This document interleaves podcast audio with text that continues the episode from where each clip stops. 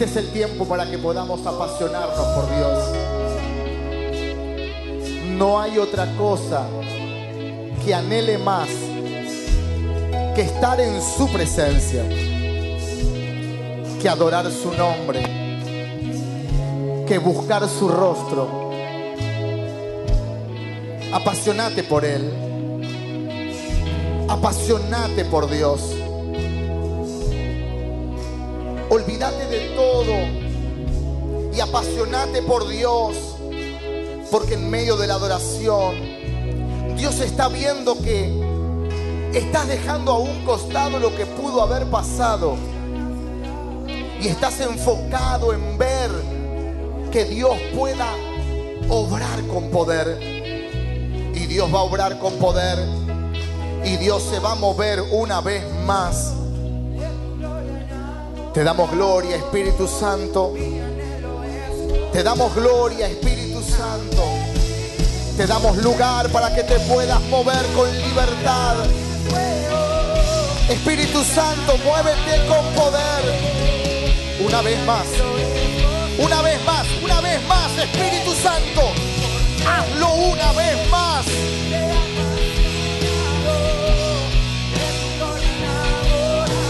Cómo podemos apasionarnos por Él.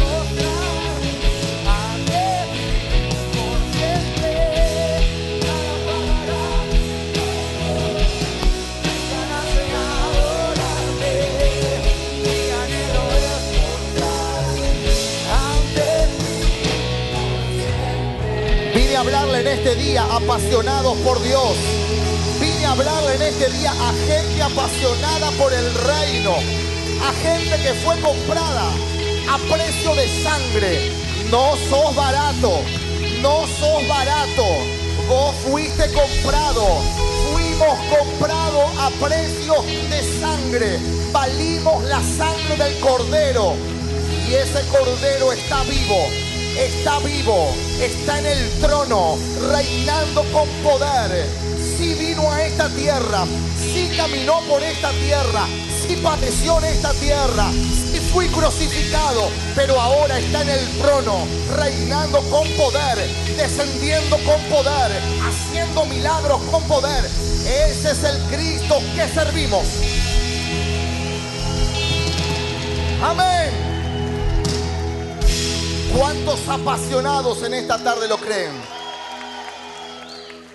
Saluda a la persona que está a tu lado y decirle, prepárate, porque la mesa del Señor hoy te sana. Gloria a Dios. Podés tomar tu asiento. Adoración. Gracias. Qué bendición esta tarde. Bienvenidos a todos, también los que están mirando por las redes sociales. Bendecimos a todas las personas que nos miran de todas, las, de todas partes del mundo. Recién hablé con los pastores de Italia, están viajando al aniversario de la iglesia Nueva Alianza en Suiza, donde el 2020 estaremos ahí en Suiza con el pastor eh, Cristiano Barbosa de la iglesia Nueva Alianza de los pastores eh, Ronnie Oliveira, que próximamente, si Dios lo permite, lo tendremos con nosotros. Gloria a Dios por eso. Bueno, quiero eh, compartir una palabra que me ha bendecido durante esta semana.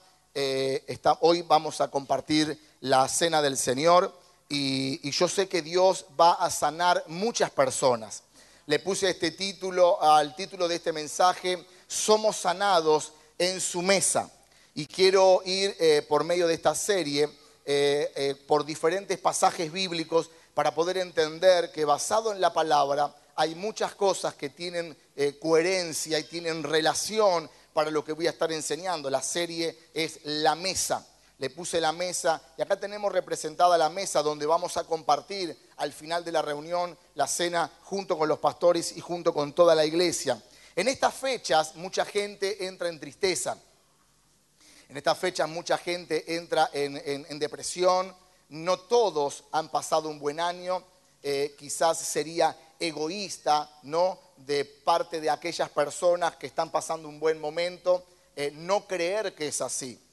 Quizás hay muchas personas que ya han pasado por esa situación y al venir a la iglesia son sanados, son bendecidos, eh, eh, emocionalmente y hoy tienen una familia bendecida, hoy pueden compartir una en familia la noche del 24, la noche del 31 o diferentes momentos familiares. Pero no, no todos pasan por esa situación y hay mucha gente que ya entra en desesperación al saber que la fecha se acerca.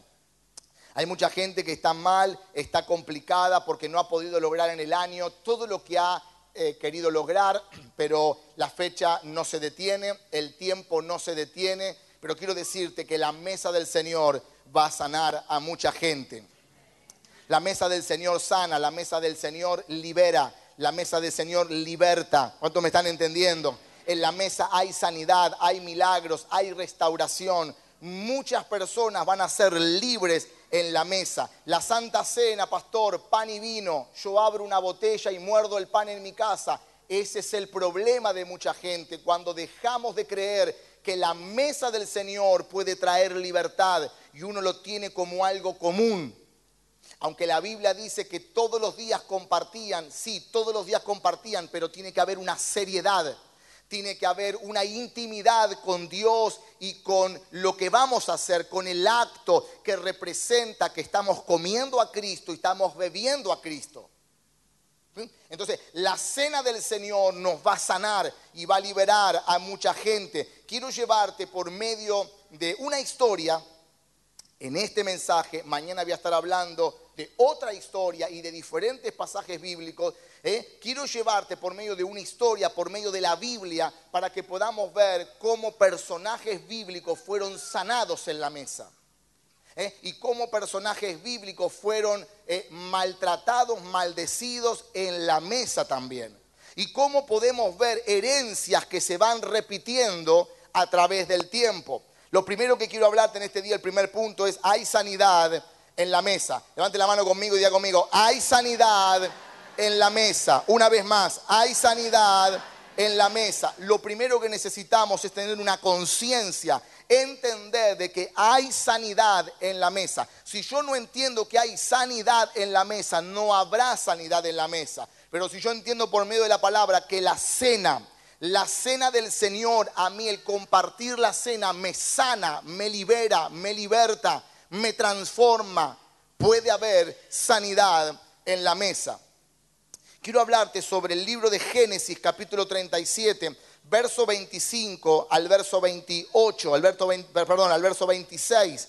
Dice así, y se sentaron a comer pan, diga conmigo, mesa.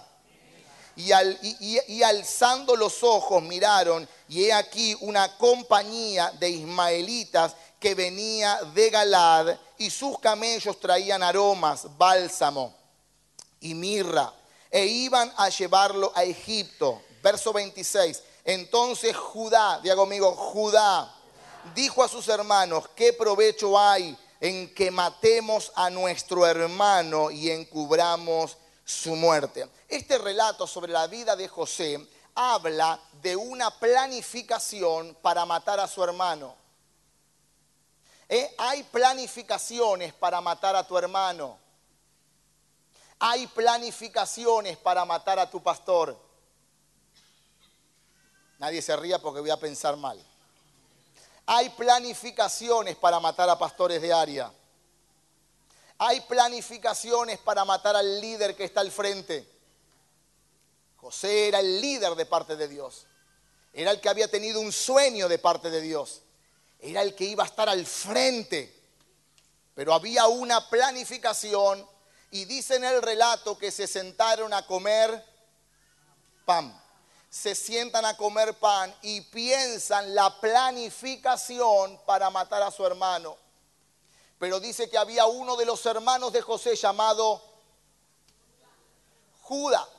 Judá y que dice que cambia la planificación y dice, no vamos a matar a, José, lo vamos a vender. Y dice que lo venden y llega a Egipto, etc.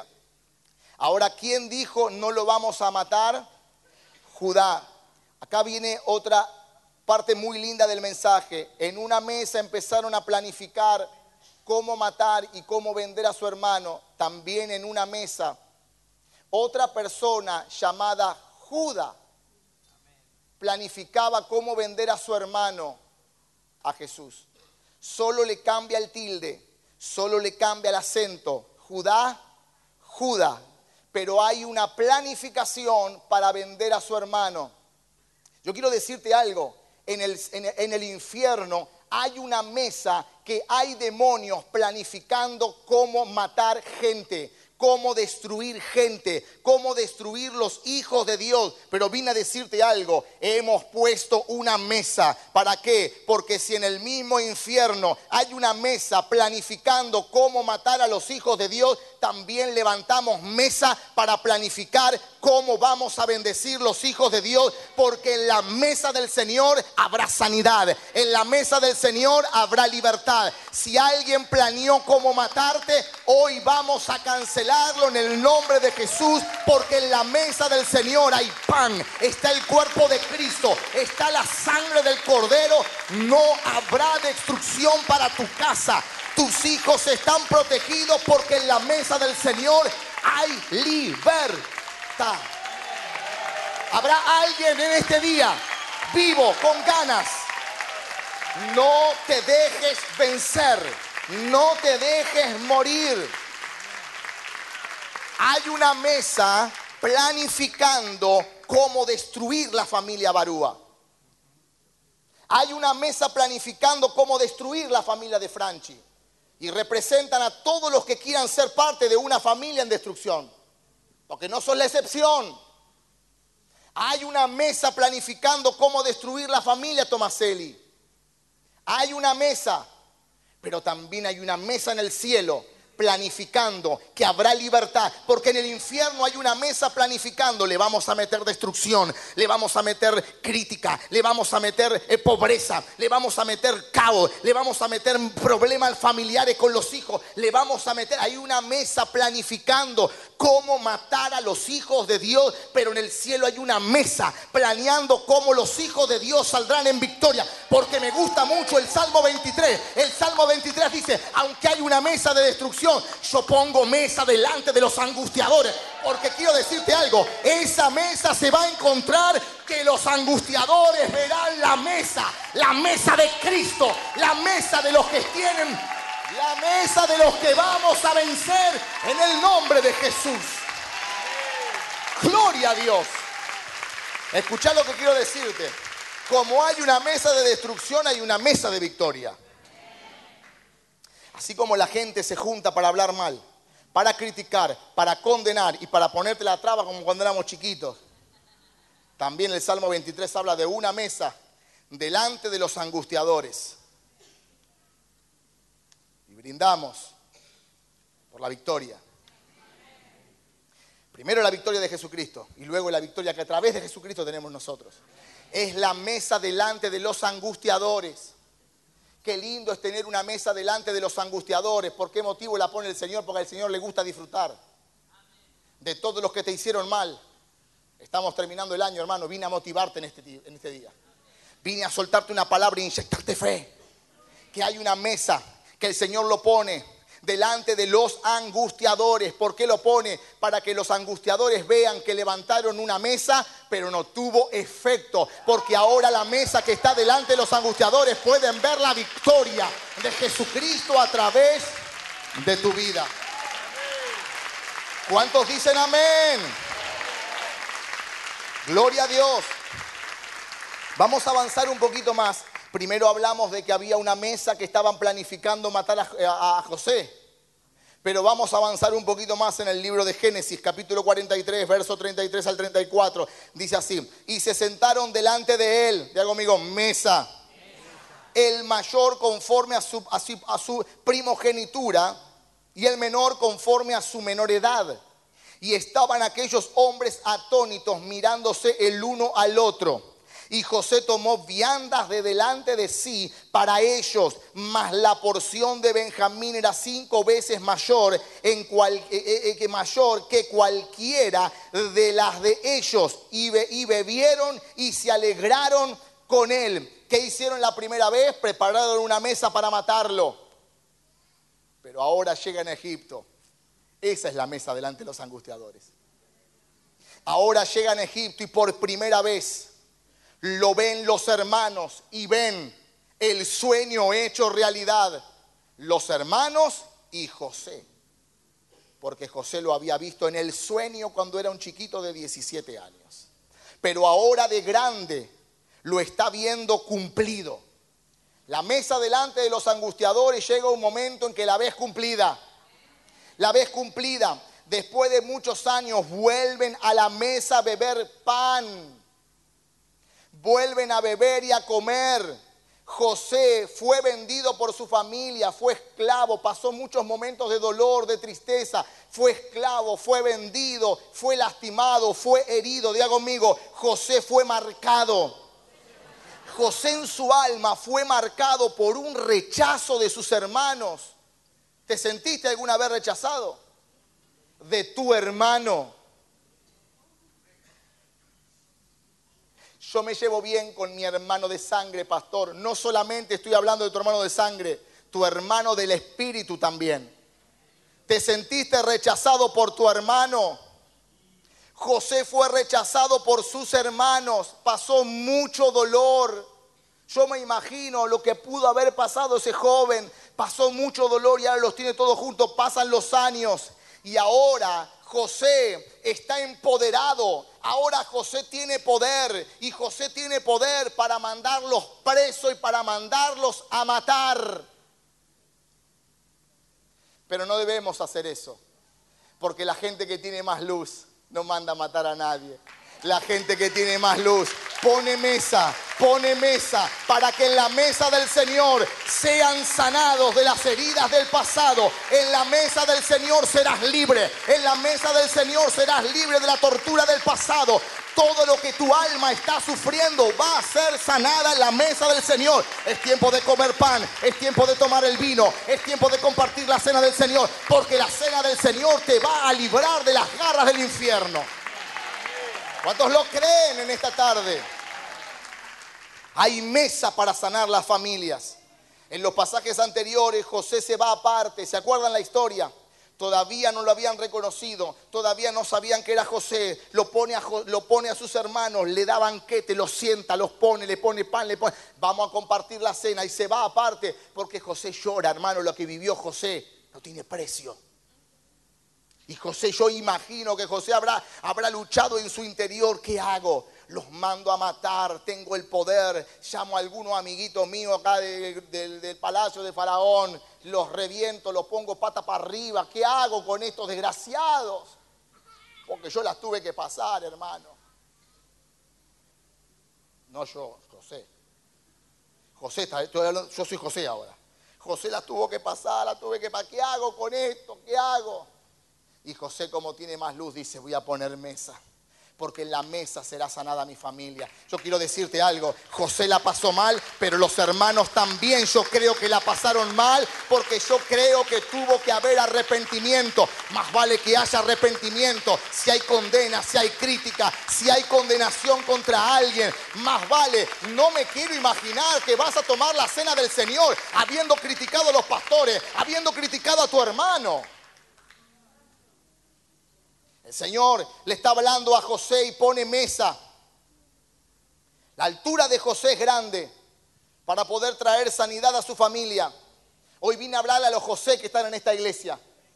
Vas a pasar un 24 en victoria vas a pasar un 31 en victoria. ¿Sabes por qué? Porque fuiste entrenado en esta casa para poner mesa, no para llevar condenación. Fuiste entrenado en esta casa para poner mesa y ser sanado en la mesa. La gente como José tiene altura espiritual y la gente que tiene altura espiritual y tiene un poquito más de luz es la gente que no condena, es la gente que trae victoria, es la gente que trae sanidad, es la gente que dice yo me equivoqué, yo te pido perdón, quiero tomar el pan, quiero comer el pan, quiero tomar el, vino que representa la sangre de Cristo. Y tiene que haber libertad en mi casa. Porque si hay libertad en mi casa, mi casa será sanada, mi casa será restaurada. Y yo vengo a decirte en este día, no termines el año, no termines el año habiendo hablado mal, condenado. ¿Por qué motivo? Porque la mesa del Señor te sana, te liberta, te bendice por completo.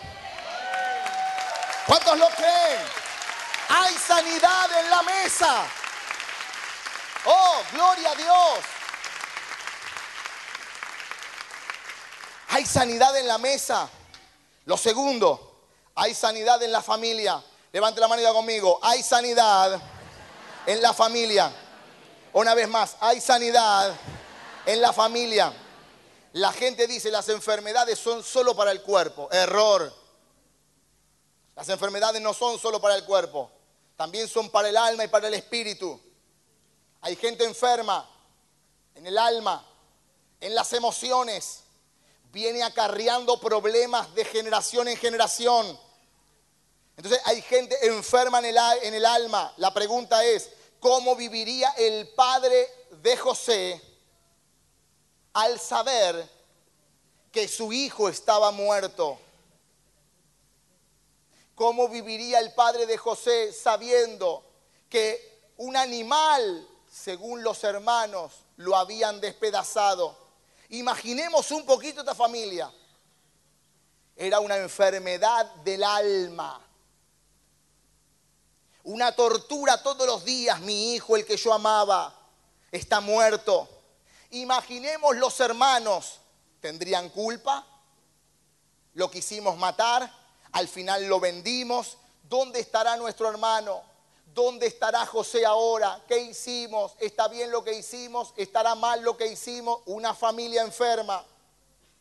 Hay familias que están enfermas, hermano, por ataduras del pasado, por acciones personales. Están enfermas. Imaginemos el ambiente de ese hogar ambiente de tristeza, ambiente de dolor. No había una enfermedad física, había una enfermedad del alma. ¿eh? Una familia enferma. Hoy día tenemos muchas familias enfermas, con angustia, con dolor y nos vamos a juntar el 24. ¿Y para qué me voy a juntar? Tengo que fachutear, tengo que mirarle la cara a este. ¿Cómo hago? Hay familias enfermas. Año tras año seguimos con el mismo problema. Nos juntamos. ¿Para qué nos juntamos? No nos vemos en todo el año, nos llamamos todo el año. ¿Para qué nos vamos a juntar? Porque el 24. Familias enfermas. ¿Por qué motivo? Porque no hay luz no hay capacidad de parte y parte, o quizás de tu parte sí, quizás de la parte del otro no, pero no hay capacidad de enfrentar la situación y poder sanar la familia. Por eso José dijo, ¿qué hago? ¿Los mato? ¿No los mato? No, pongo mesa, porque en la mesa habrá sanidad. En este día quiero decirte, hoy la mesa traerá sanidad para toda tu casa. Escucha la herida de José estaba, estaba, tratando de ser sanada porque José también estaba mal. Y no era una herida, del momento, era una herida de décadas. Hay gente que tiene heridas de décadas y no puede sanar. Hay hogares que tienen heridas abiertas de décadas, no pudieron sanar y se convirtieron en enfermedades. Se reúnen, se, juntan, no hay paz, no hay felicidad. ¿Se entiende eso? Hay, esto, hay muchos hogares que comparten un techo, pero no pueden compartir sentimientos. ¿Eh? Se comparte un plato de comida, pero no se comparte alegría porque hay heridas del pasado que no han podido sanar. Si yo empiezo a preguntar en esta noche, en esta tarde, y empiezo a preguntar cómo te lleva con este, cómo te lleva con el otro, cómo te lleva con aquel, salimos todos uno por uno porque hay heridas familiares, hay herida, hay condena de parte del infierno, pero no tenemos la capacidad de poder tener luz y decir voy a hacer cena, voy a poner la mesa y mi casa será sanada. Me imagino que los que están en tinieblas no van a poner mesa. Pero si nosotros estamos en luz y nos creemos pastores y nos creemos líderes y nos creemos ministros, gente de autoridad y que tenemos muchos años, necesitamos tener autoridad de poner mesa, sanar yerno, sanar nuera, sanar hijo, sanar padre, sanar abuelo, sanar nieto, sanar tu casa debe ser sanada. ¿Por qué motivo? Porque la cena del Señor nos tiene que traer libertad. Si no, cuando tomemos la cena estamos falluteando. Mm. Estoy respondiendo al pedido de la palabra con seriedad. Cuando las cosas se ponen bravas, saltan las heridas del pasado, salta el dolor. Lo que pasa, que no te acordás de dónde saliste. Cuando saliste no tenías nada. Cuando saliste del barrio en el que saliste, tenías nada, la ropa, lo puesto. Hermano, pasaron 30 años, 40 años. Dejémonos de embromar del pasado. La Biblia dice, basta su día, su propio mal. Cada día disfrútalo como el, como el último. ¿Por qué tocamos temas del pasado? Porque la herida es del pasado y no pudo sanar. Y tocamos todo el tiempo el pasado, todo el tiempo el pasado. Jesús, José dijo, tengo que poner mesa para sanar mi casa, porque tengo más altura, porque mis hermanos han venido en desesperación y en necesidad. Y si yo les doy la comida que están necesitando, les doy el grano que están necesitando, se van, pero la herida continúa. Hay mucha gente que viene y pide, le damos alimento, la tortura seguirá. Hay gente que viene y no tiene un mango y yo personalmente y los pastores le hemos cargado la sube, siguen en pobreza. Porque no le vamos a cargar la sube, claro que sí, ¿Le vamos a dar de comida porque tienen hambre? Claro que sí, pero seguirá la tortura. ¿Por qué motivo? Porque necesitan convertirse, necesitan entender a Jesús, necesitan arrepentimiento, necesitan poner mesa, porque la mesa sana a la familia. Lo tercero para orar, la mesa sana las heridas del pasado. Levante la mano conmigo, la mesa sana las heridas del pasado. José dijo, tengo que sanar las heridas del pasado de mis hermanos. No solo José estaba mal, yo creo que toda su casa estaba mal. Sus hermanos estaban mal. ¿Eh? ¿O no? Todos estaban mal. Pero José tenía que dar la delantera. José tenía la luz, José salió de todas en victoria, porque José es el que estaba conectado con Dios. ¿En esta casa habrá alguien conectado con Dios? Pastor, usted no sabe lo desgraciado que es mi papá, pero vos estás conectado con Dios. Usted no sabe lo que me hizo mi hijo, pero es tu hijo. Usted no sabe lo que me hizo mi nieto, no lo abandones, es tu nieto. ¿Para qué venía la reunión? Para no tener luz. ¿Para qué venís a la, a la reunión? Para abandonar a tus hijos, a tus nietos. Venís porque tenés más luz. Venís a buscar una palabra que transforme a esa gente que está mal. José estaba bien y puso mesa para salvar a su familia. Te encontrás en una mesa y de repente te dicen, no te olvides todo lo que me hiciste, seguís atado. Cuando la gente hace mesa para hablar de todo lo que pasa, de todo lo que ve, de todo lo que dice. Hermano, tenemos una reunión por año, somos criticados. Tenemos dos reuniones por día, somos criticados ponemos un, e, evento para ganar gente para el Señor. ¿Qué se cree este ahora? ¿De dónde salió? Hermano, deja de acarrear condenas. Deja de acarrear condenas porque hay una palabra y una promesa. Dios va a poner mesa delante de los angustiadores. Por eso cuanto más te peguen, cuanto más te critiquen, Dios levanta paralelo que van a seguir confirmando los milagros, que van a seguir confirmando las bendiciones, que van a seguir las palabras proféticas. Son lo que Dios ya te dijo en lo personal, pero ahora será público. ¿Para qué? Para que los demás puedan creer que nada puede detener lo que Dios ha levantado. ¿Cuántos lo creen?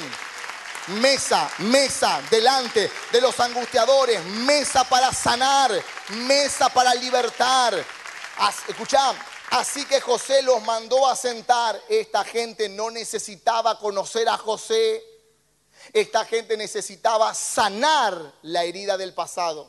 Y hoy vamos a sanar la herida del pasado porque hay familias que van a ser sanadas. La mayoría quiere sanar al de afuera. ¿Y tu familia? Estoy evangelizando, pastor. ¿Evangelizaste a tu familia? Estoy soltando palabra de sanidad, pastor, para que todo se sane. ¿Sanaste a tu familia? Anda a mirar tus nietos cómo están. Anda a mirar tus hijos cómo están. Anda a mirar los matrimonios de tus hijos cómo están. Pero quiero sanar a mi grupito. Anda a sanar a tu casa primero. ¿Qué me está diciendo, pastor, que no evangelices? No, no evangelices, así no. Lo explicó mi esposa el otro día. Si yo estoy mal, voy a influenciar mal.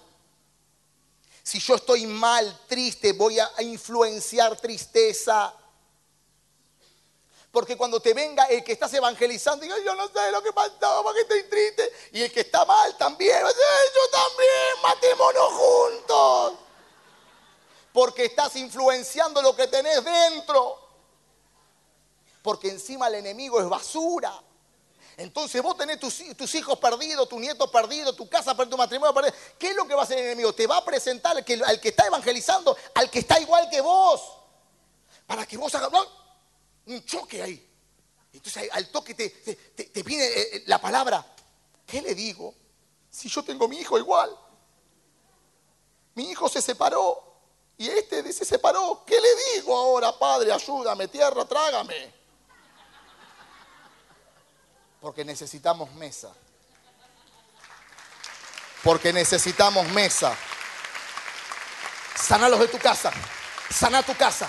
Sana tus hijos. Y usted, pastor, también. Tengo que sanar mi casa, tengo que sanar mis hijos, tengo que sanar la iglesia, porque sigue la iglesia enferma y hay que sanarla para que podamos abrazar multitudes. Gloria al Señor. Escucha, ¿De qué le servía a José salvar tanta gente si su familia estaba perdida?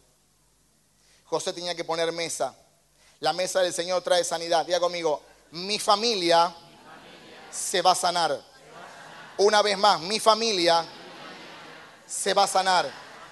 ¿Puedo decir algo profundo o algo más? Lo de hasta, hasta recién fue bien. ¿Estás preparado para lo que voy a decir ahora? para que puedas sanar la familia, para que puedas sanar tu casa. Hay tumbas con silencio dentro de los hogares, lápidas dentro de los hogares. ¿Sabías eso? En un cementerio hay lápidas. ¿Qué hay en un cementerio? Lápidas. Y en las lápidas ¿qué hay?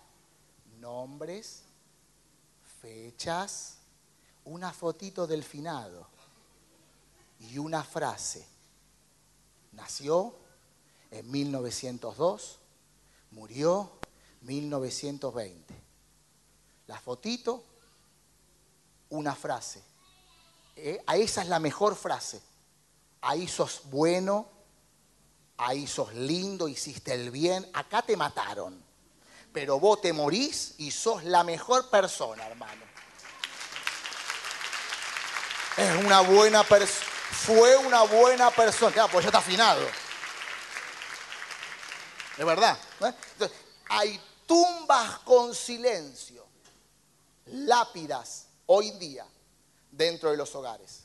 Explíqueme un poquito mejor, pastor. En el año 1903, vos me hiciste esto, me condenaste, me sacaste la herencia, hiciste un simulacro, Pensaba que vendías todo y al final no vendías nada, era para robarme en la cara. Una lápida, una frase que quedó guardada desde aquel tiempo.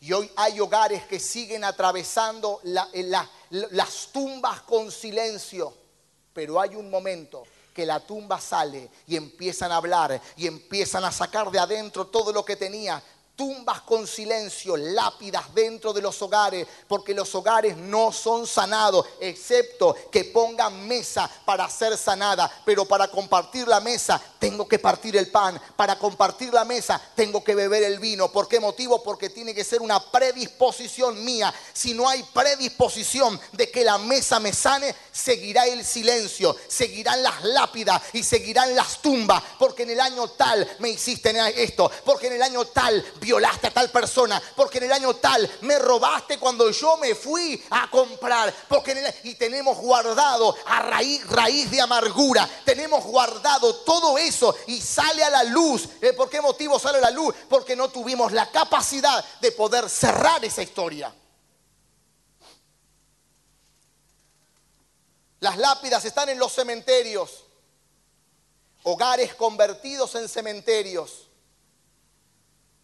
hogares convertidos en cementerios, porque no tenemos la capacidad de sanar. Hermano, esto es un mensaje muy poderoso. Porque hay un papá que quiere sanar familias, que quiere sanar hijos, El que cree que este mensaje es para lastimar a alguien, tiene que morir y nacer de vuelta. Porque este mensaje es para sanar familias. Yo así le hablo a mis hijos. Así le hablo a mis hijos naturales. Y los que no les guste no son hijos. Porque los mensajes tienen que dejarme algo. Y a mí esta semana me dejó algo y yo quería compartir la cena desde que preparé el mensaje. Para que mi casa sea sanada. Termino para orar. Hay heridas que cargan los hijos a causa de los padres y a causa de los abuelos que no fueron sanadas. Pastor, muéstremelo con la palabra. Claro que sí. Es el, momento más lindo de la reunión que tanto anhelé. Para que podamos saber, pastor, puede ser que lo que está pasando mi hijo ahora es por culpa mía, porque el pecado de los padres puede llegar a los hijos. Sí, sí, pero hoy lo traigo a la luz de la iglesia para que pueda ser sanada. Abraham, ¿cuántos hijos tuvo? ¿Cuántos hijos tuvo Abraham? Isaac Ismael. Ismael primero, Isaac después. Tuvo dos hijos. A Isaac lo desechó, lo, lo, mandó, lo mandó solo al desierto con la madre. Lo rechazó. Diga conmigo, rechazo. Isaac, ¿cuántos hijos tuvo? Esaú y Jacob. Qué bendición este flaco, hermano. Ayuda a la memoria. ¿Eh? Dos hijos. Esaú y Jacob. Sí, sí, yo no tengo problema. Usted repita conmigo, predicamos juntos. Uno fue rechazado. Hablé la semana pasada, donde Jacob tuvo que correr, donde se encontró solo, donde el ángel lo visitó. ¿Se acuerdan? Dos hijos. Uno fue rechazado porque corre en la generación. Jacob, ¿cuántos hijos tuvo? Doce. Doce fueron rechazados, uno fue aceptado. Porque corre en la generación. El rechazo corre en la generación. Yo quiero decirte algo, mamá, papá, es tiempo de que cancelemos todo lo que pudo haber estado en la genética. Porque corre a nuestros hijos y nuestros hijos se dicen, ¿qué me pasa? ¿Qué me pasa esto? ¿Por qué me, me atravesó esto? porque los padres no, será, no cerramos la, atadura, no cerramos la herencia. Rechazo. De conmigo, rechazo. Cada vez que nacía, cada vez que nacía, una generación, el primogénito era rechazado. Abraham, un mentiroso, llega con su esposa y que dice, no es mi esposa, es mi hermana, es mi amiga, es una compañera, es una amiga, cualquier cosa, menos la esposa. ¿Para qué lo hizo? Para vivir bien, para tener los beneficios. ¿Estás entregando a tu pastor? ¿Estás entregando a tu hermano para vivir bien? para que tu pastorado esté intacto. Cae alguien para que otro sea levantado. No funciona así. No funciona así. Un mentiroso. Le dijo Abraham a su hijo, la pregunta es, ¿le dijo Abraham a su hijo cuando su hijo Isaac nació? Hijo, yo prostituí a tu, a tu mamá para que me vaya bien, para tenerlo todo.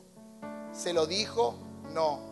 Tumbas con silencio, secretos familiares. Hay muchos secretos familiares, nos creemos. Nos creemos que somos una pinturita, pero al Señor no lo engañamos. Al Señor no lo al Espíritu Santo no lo podemos engañar porque el Espíritu Santo es el que escudriña los corazones y cuando estás condenando a alguien, el Espíritu Santo automáticamente, aunque no lo saques a la luz, te está diciendo, pero tu hijo, pero tu hija, pero tu nieto. estás condenando a alguien, pero tu casa hay una tumba. Hay una lápida familiar, hay un secreto familiar, pastores, necesitamos limpiarnos.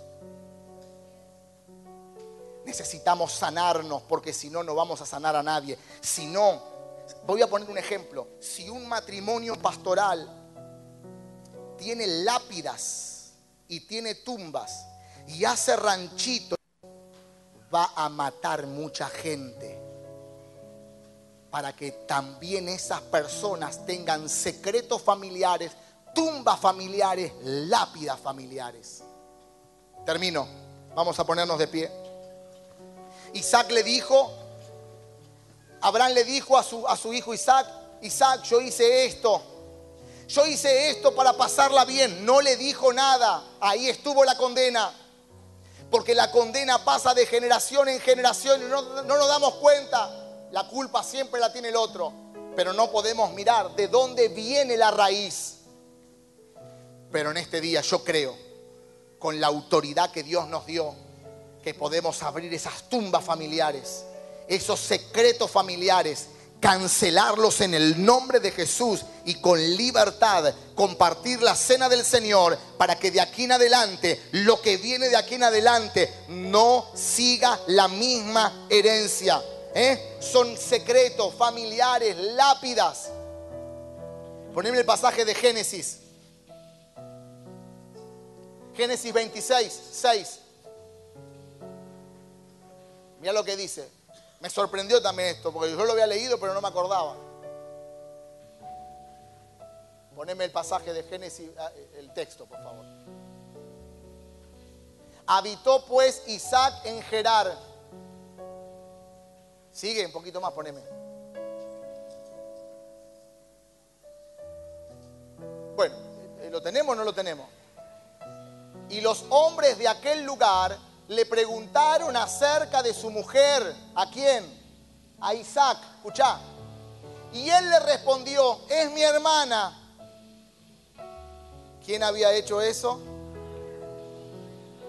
No, pero lo que hice yo, pastor, a mi hijo no le pega. ¿Cómo? ¿Cómo se repiten los secretos familiares? Se abren tumbas porque el padre no pudo sanar.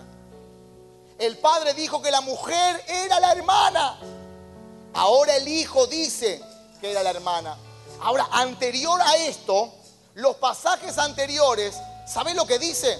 Dice, lo que hice con Abraham tu padre, lo haré contigo, así como las estrellas, así como la arena, Dios le está dando la, palabra profética que le dio al Padre, se la está dando al Hijo. ¿Para qué? Para que el Hijo haga el cumplimiento a una palabra de victoria, de bendición. ¿Qué hace después? Miente. Hermano, nosotros nos la mandamos. Nos las mandamos, viejo. Y después la culpa la tengo yo. Porque no podemos destapar las tumbas. Porque no, tenemos, no, no podemos tener la capacidad, la seriedad y la madurez de decir, sí, no era mi mujer, era mi hermana. ¿Y sabés lo que dice el rey? ¿Por qué motivo hiciste esto, Isaac? Porque tenía miedo que la agarre, que la... Y el rey manda un decreto que nadie la toque, porque si no iban a entrar en pecado. Encima eso, la cuida. Hermano, Dios tiene misericordia. Pero va a llegar un momento que se termina. Entonces lo que necesitamos en este día es destapar las tumbas. Interiormente. Nadie te va a poner a la, luz. Porque es con Dios y con vos. Es conmigo y con Dios. Para que no corra de generación en generación. Para que termine para que llegue la noche del 24, la del 31 y cualquier noche de cualquier día del año. Yo tengo luz. Yo tengo luz y tengo altura espiritual para saber llevar adelante algo y sentar a la familia y hacerle mesa. Hacerle mesa, porque en la mesa del Señor habrá libertad. En la mesa del Señor habrá sanidad. En la mesa del Señor habrá restitución. En la mesa del Señor los enfermos serán sanados. En la mesa del Señor la condena será olvidada. En la mesa del Señor habrá libertad. Yo vine en este día a orar junto con los pastores para que puedas tener libertad, sanidad, restauración, restitución, porque es la mesa la que me sana, es la mesa la que me bendice, es la mesa, es la mesa que bendijo los hermanos de José, es la mesa que bendijo a la familia de Jacob, es la mesa, es la mesa la que trae sanidad de tiempo, es la mesa la que abre las tumbas, los secretos familiares y termina sanándote por completo. Es la mesa. Lo que vamos a compartir en el día de hoy será la mesa del Señor, la cena del Señor y el cuerpo de Cristo te sanará. La sangre del Cordero te sanará. En el nombre de Jesús. Yo invito a los pastores a que puedan subir porque juntos vamos a compartir la cena del Señor, la mesa del Señor. Algo va a pasar en este día. Algo va a pasar en este día. La mesa te sana. Pone mesa. Pone mesa porque la mesa de Cristo está servida para bendecirte. Nadie se distraiga, nadie se distraiga, nadie se distraiga. La mesa está preparada. La sangre del cordero fue derramada para ser limpios, para ser sanados, para ser transformados. Hay una mesa preparada. Habrá libertad, habrá libertad, habrá libertad en la mesa, habrá libertad. Esto es lo que Dios está soltando a la iglesia. Esto es lo que Dios está soltando a la iglesia. Oh, te damos gloria, Señor. Te damos gloria, Señor. Te damos gloria, Señor, porque esta iglesia está siendo sanada. Porque hay mesa, porque hay mesa. Así como hubo una mesa para condenar, así como hubo una mesa para mandar a matar, también hay una mesa para sanar. También hay una mesa para librarte de la muerte, para librarte de las enfermedades. Porque esa sangre fue derramada para sanidad. Para sanidad. Es la sangre del cordero. Es por la llaga de Jesucristo que fuimos nosotros sanados. No dice llagas, dice llaga. Porque Cristo fue una llaga abierta. su cuerpo fue todo abierto para sanidad, para libertad al oprimido, al que estaba mal. Así que mientras que servimos a todos, nosotros queremos también servir a los pastores, porque nosotros estamos para servir.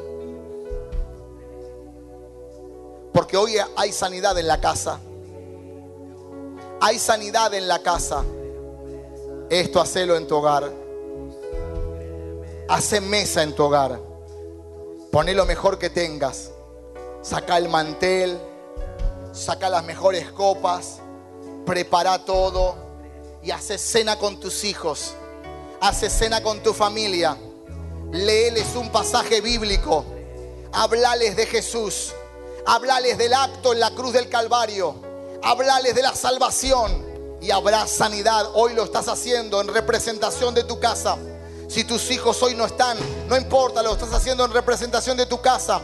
Tu casa hoy es libre. Tu casa hoy es sanada. Gracias Señor. Vamos a, orar por el pan. Nadie coma ni tome nada todavía. Vamos a orar por el pan. Gloria a Dios. Gracias Jesús. Viene a mi recuerdo cuando estuvimos en Israel y subimos a donde estuvo Jesús con los discípulos en la última cena. Fue un lugar muy fuerte, un lugar de experiencia vivida muy fuerte. Y recuerdo que lo primero que hizo Jesús no fue lavarle las manos, fue lavarle los pies. Porque venía un nuevo caminar para ellos, iba a venir un nuevo tiempo para sus vidas. Él no necesitaba lavarle las manos porque él ya había adiestrado sus manos. Él necesitaba lavarle los pies para que ellos empiecen a caminar lugares que no habían podido pisar antes y que ahora iban a empezar a pisar. Y en ese lugar donde Jesús comparte el pan y empieza Jesús a decir, esta noche alguien me va a entregar. Lo que vas a hacer, le dijo, hazlo pronto. Yo hablaba la vez pasada y decía, el enemigo sabe cuál es la vulnerabilidad y el área de tu vida para descifrar los códigos y meterse en el área donde sabe que vas a darle el código para que entre. Y sabemos muy bien que Judas robaba de los tesoros del reino. ¿Y qué hizo? Lo entregó por unas pocas monedas. ¿A quién fueron a buscar? A Judas. Pero Jesús lo dejó estar en su mesa. Jesús, como decía mi esposo, le mostró altura. Estás en mi mesa, Judas. Me vas a entregar por unas monedas. Pero quiero mostrarte que te amo. Quiero mostrarte que no tengo resentimiento. Por eso le dijo, el que moje el pan en mi plato, ese es. Mojar el pan en el plato significa intimidad. Vos no mojás el pan en el plato de alguien que no conoces. Vos mojás el pan en el plato de alguien a quien vos tenés al lado. ¿Cuánta gente mojó el pan en tu plato y te entregó? Y lo amaste. Pero tu esencia no cambió. La esencia de Jesús no cambió. Hoy quiero hablarte en esta noche que tu esencia no cambie que cuando estés el 24, el 31, que tu esencia no cambie. Quizás me digas, van a haber Judas en la mesa, pastora. Va a haber gente que me ha traicionado, hay gente que me ha herido, hay gente que se ha metido conmigo. No guardes rencor, no guardes resentimiento. Partí el pan, lavale los pies si es necesario y mostrale que el amor de Dios está dentro tuyo. Y te digo algo más cuando estábamos en ese lugar que fue la última cena, ¿sabían ustedes que en ese lugar fue el aposento alto? Fue donde se reunieron los 120. Cuando el guía turístico nos empezó a decir eso, yo empecé a llorar. Yo decía y miraba, acá fue la última cena. Acá le lavó los pies a los discípulos, acá oró. Y acá desató el poder. En el mismo lugar donde hubo una mesa, hubo un movimiento espiritual. Y en ese lugar le dijo, ustedes acaban a ser empoderados, ustedes acaban a recibir la presencia del Espíritu Santo de Dios. Esperen acá en este lugar. Por eso le lavó los pies. Por eso entendí que le estaba lavando los pies. Porque ellos volverían a ese lugar, pero volverían distintos, volverían diferentes, volverían con una mentalidad cambiada, transformada. Eso es a lo que apuntamos en este día. Que puedas volver con una mentalidad distinta. Que no tomes la cena como un simple acto de como un pedazo de pan y toma un poco de, de jugo, un poco de vino. Esto no es un simple acto. Jesús dijo, haced esto en memoria de mí, porque cada vez que lo hagas, recuerda que morí en la cruz del Calvario por el perdón de tus pecados, para redimirte, para restaurarte, para hacer nuevas todas las cosas. Él no fue a la cruz del Calvario en vano. Él fue a la cruz del Calvario para mostrarte que Él nos amaba con amor eterno. Habrá alguien que pueda entender ese amor. Si la cruz no te conmueve, nada lo hará. Si ese acto no te conmueve, nada te conmoverá. Te conmoverá. Por eso en esta noche llamo a la iglesia conciencia de hijo de reino. Que si te sentaste en una mesa y quizás tramaste algo contra tu hermano, que hoy tengas la capacidad de orar y arrepentirte y poder comer el pan limpiamente y que puedas hacer un nuevo pacto con el Señor y decirle, Señor, sana mi casa, Señor, restaura mi casa, Señor, restaura mi familia, porque cuando lo hagas verás los resultados del reino. Ahí donde estás, levanta tu mano al cielo. En representación yo voy a partir este pan.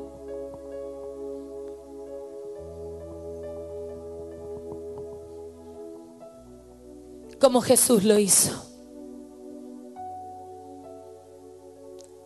El pan significa el cuerpo de Cristo.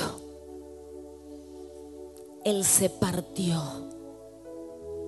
para que hoy vos y yo no tengamos que atravesar por eso. Come limpiamente de este pan. Cerra tus ojos ahí donde estás y decirle, Señor Jesús, en esta tarde yo me arrepiento si he pensado mal por mi hermano, si lo he querido entregar, si lo he calumniado, si lo he tirado a un pozo, si lo he vendido. Yo te pido perdón. Me arrepiento de todo corazón porque quiero tener una cena limpia. Quiero comer de tu pan para que se vivifique cada vez más en mi vida.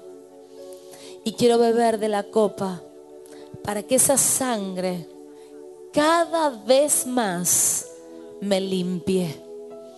El pan representa la palabra. Y hoy, cuando coma este pan, la palabra sanará mi cuerpo, sanará mi alma, sanará mi mente y sanará mi espíritu. En el nombre poderoso de Jesús. Amén. Amén. Y amén. Vamos a darle gloria a Dios. Gracias Señor. Ahí ya tenemos el pan servido, ¿verdad? Queremos también, mientras que vamos entregándole el pan a los pastores, queremos orar también por la sangre del cordero que representa su vida, su cuerpo, su todo lo que vivió y derramó en la cruz del Calvario. Esa sangre pura, esa sangre que fue derramada en la cruz del Calvario para que podamos juntos compartir el pan, compartir el vino y hacer este acto de fe, de sanidad, porque esta cena te sana. No hay más palabras, ya todo fue dicho. Esta cena te sana. Te sana del pasado, te sana del error, te sana del dolor, te sana de lo inconsciente y de lo consciente.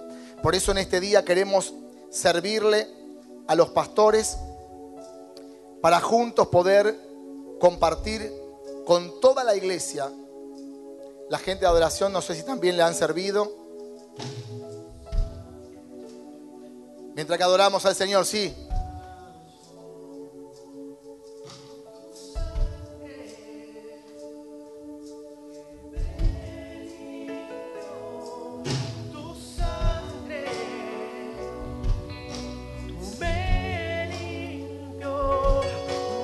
Adoramos al Señor antes de cenar, antes, antes, todavía no lo hagamos.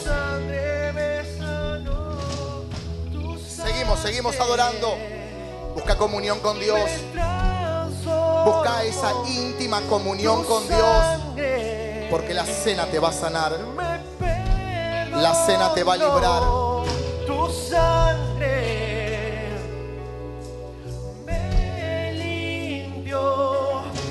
Tu sangre me sanó. Tu sangre me salvó. Señor, te damos gloria en este día junto con toda la iglesia, Señor, habiendo servido a los pastores, si hay algo, Dios, consciente o inconsciente, que hayamos hecho mal, Señor, te pedimos perdón en esta hora.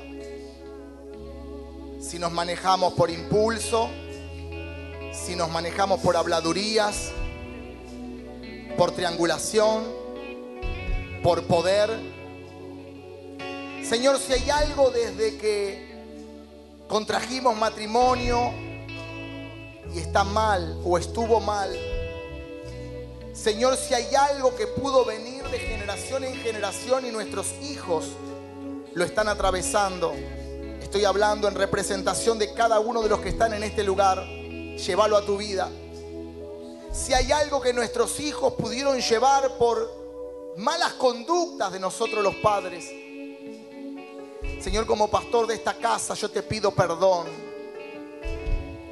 para que puedas sanar la iglesia, para que puedas sanar nuestra familia, porque el 2019 se está yendo, pero junto con el 2019 se va el dolor, se va la pobreza, se van las enfermedades para no venir nunca más, se va la maldad, la malicia, se va la maquinación. Se va, Señor, con el 2019. Porque sabemos, Dios, que el 2020 viene con un corazón arrepentido, humillado delante de tu presencia. Por eso en este día, Señor, te damos gloria, sabiendo que en este primer mensaje, Dios, la iglesia empieza a sanar. Y los que vengan mañana serán sanados también. Señor, te damos gloria junto con el equipo pastoral que somos, Señor, la línea, la línea de autoridad que está llevando adelante la barca que tú has levantado. Señor, te damos gloria y todos juntos compartimos el pan, compartimos la copa, declarando que la victoria es nuestra, declarando que Jesús ha vencido en la cruz del Calvario y no hay mal que pueda contra nosotros, porque mayor es el que está en nosotros que el que está en contra. En el nombre de Jesús. Amén. Y amén. Compartamos todos juntos.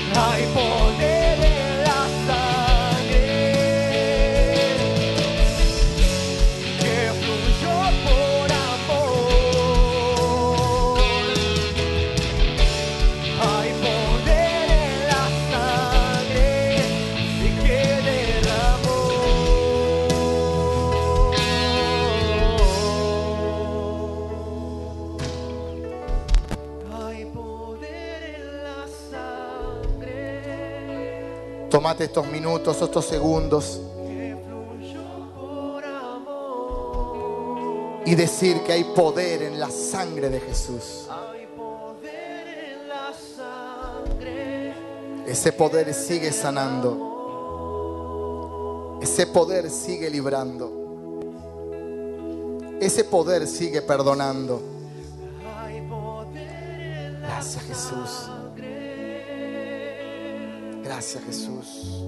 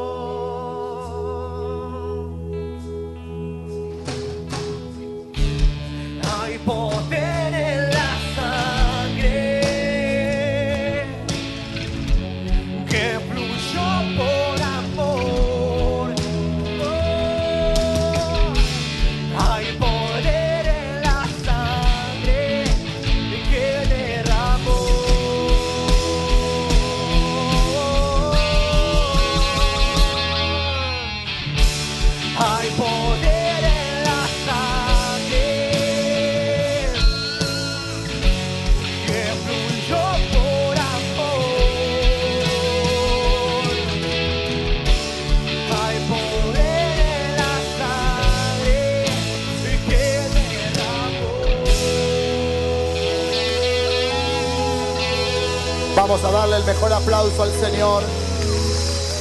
Hay poder en la sangre de Jesús.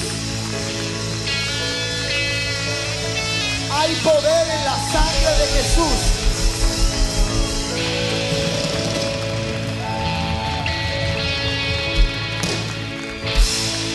Amén.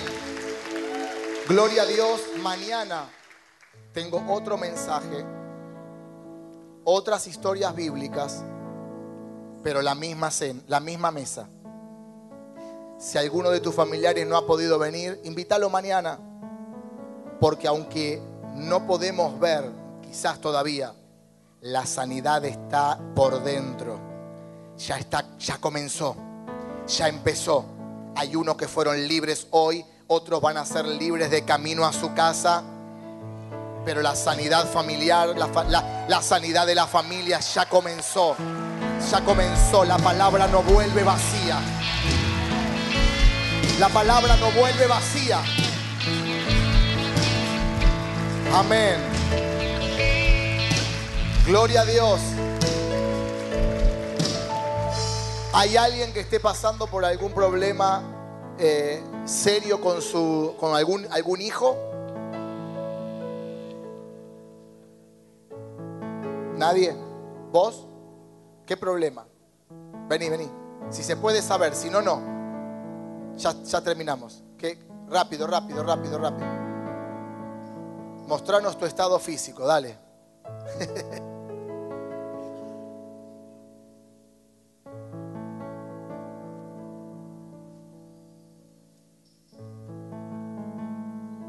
declaramos la victoria y te regalo este libro para que lo puedas leer porque acá hay palabra del reino que va a sanar tu casa.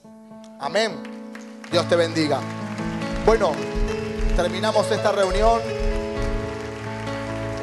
Nos quedamos con los equipos de avivamiento. 19.30 ahora tenemos la reunión de avivamiento jóvenes. Los que se quedan, tenemos un tiempo más. Los que se van, buen regreso a sus hogares. Nos vemos mañana a las 11 de la mañana. Venite con tu familia. Cenemos juntos. Es la última cena del año. ¿No? Es la última cena del año.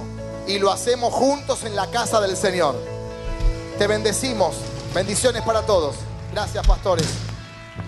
Gracias, adoración. Gracias a la pastora Paola y a toda la gente.